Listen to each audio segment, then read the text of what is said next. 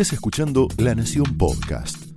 A continuación, Alfredo Leuco analiza los sucesos del día en Palabra de Leuco. Te quiero comentar cómo estoy parado desde el punto de vista este, editorial con estos temas, ¿no? Por más caprichos turísticos que le pongan al calendario, lo cierto es que un día como hoy pasó a la eternidad don José de San Martín, el argentino más grande de todos los tiempos, ¿no? Justo hoy que en las redes sociales muchos han definido a Alberto Fernández como el peor presidente de la historia. Todas las comparaciones son odiosas, ya lo sé, pero la verdad es que fue el propio Alberto el que cometió la herejía de decir que San Martín miraba al país igual que nosotros. Es en un acto donde hubo mucho ataque a la oposición y de claro contenido electoralista, mezcló a San Martín con el Fondo Monetario Internacional. Creo, una provocación absolutamente fuera de lugar. San Martín es el día que nos ilumina y Alberto es la noche que nos oscurece como país. Sobre todo si queremos construir una patria digna para todos. No debemos olvidar los mejores ejemplos para imitar y tampoco debemos olvidar los peores ejemplos que tenemos que extirpar. El padre de la patria cruzó la imponente cordillera de los Andes con su mensaje de libertad. Fue la más grande epopeya americana que se recuerde. Alberto cruzó todos los límites legales con la fiesta clandestina de Olivos y los traficantes de vacuna VIP, entre otros tiros en los pies que se pegó. Ese motor emancipador de San Martín tuvo una potencia gigantesca.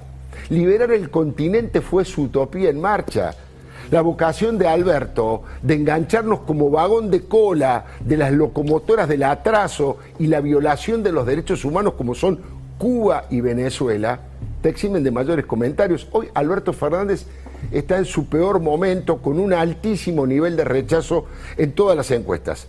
Ahora, San Martín lo necesitamos más que nunca.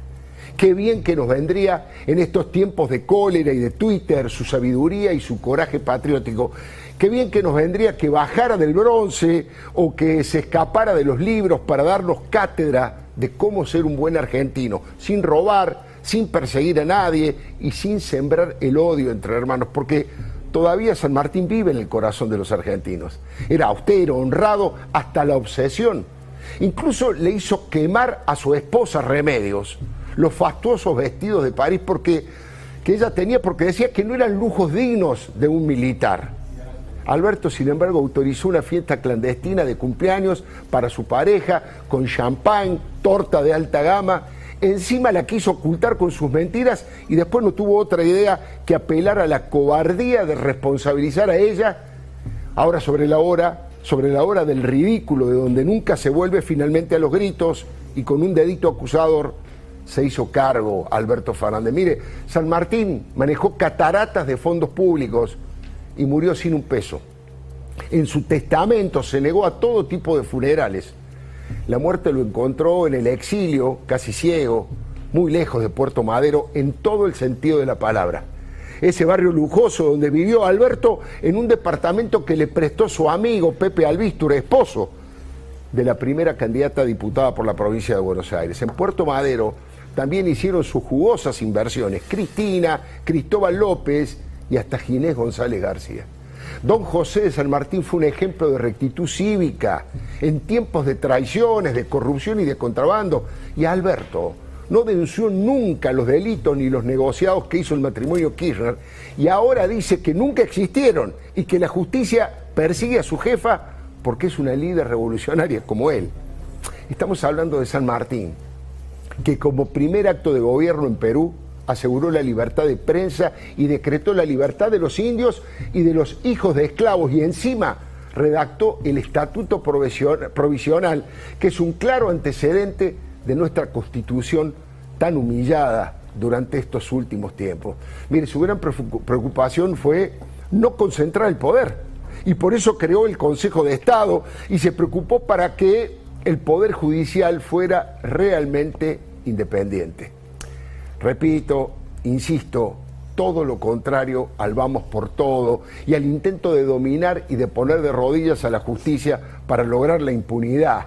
Mire, una de las enseñanzas más maravillosas que nos dejó San Martín tiene que ver con su rechazo al silencio temeroso generado por todos los autoritarismos. Hace más ruido un solo hombre gritando que cien mil que están callados. Con tantas aulas cerradas durante tanto tiempo, con tanto varadel de la vida que defiende sus privilegios más que la educación pública, qué bien que nos vendría ahora ese San Martín, ¿no? Convencido de que la educación era la forma más profunda de la soberanía. Decía que la educación era más poderosa que un ejército para defender la independencia. Mire, le sintetizo el tipo de dirigente que nos dejó San Martín con su ejemplo. Respeto por la libertad de expresión, independencia de poderes, austeridad republicana, honradez a prueba de bala, coraje y estrategia y un profundo amor por la patria de todos y para todos. Es el padre de la patria y nosotros somos sus hijos. Debemos honrar su memoria tratando de multiplicar sus valores y de construir una Argentina a su imagen y semejanza, porque San Martín es nuestro y nos puede ayudar a sacar lo mejor de nosotros. Digo, para no rendirnos ni bajar los brazos frente a los que fabrican autoritarismo para conseguir la suma del poder público. Un San Martín para que nos siga iluminando aún en los momentos más oscuros. Esto fue Palabra de Leuco, un podcast exclusivo de La Nación. Escucha todos los programas de La Nación Podcast en www.lanacion.com.ar. Suscríbete para no perderte ningún episodio. Estamos en Spotify, Apple Podcast, Google Podcast y en tu reproductor de podcast favorito. Seguí escuchando La Nación Podcast.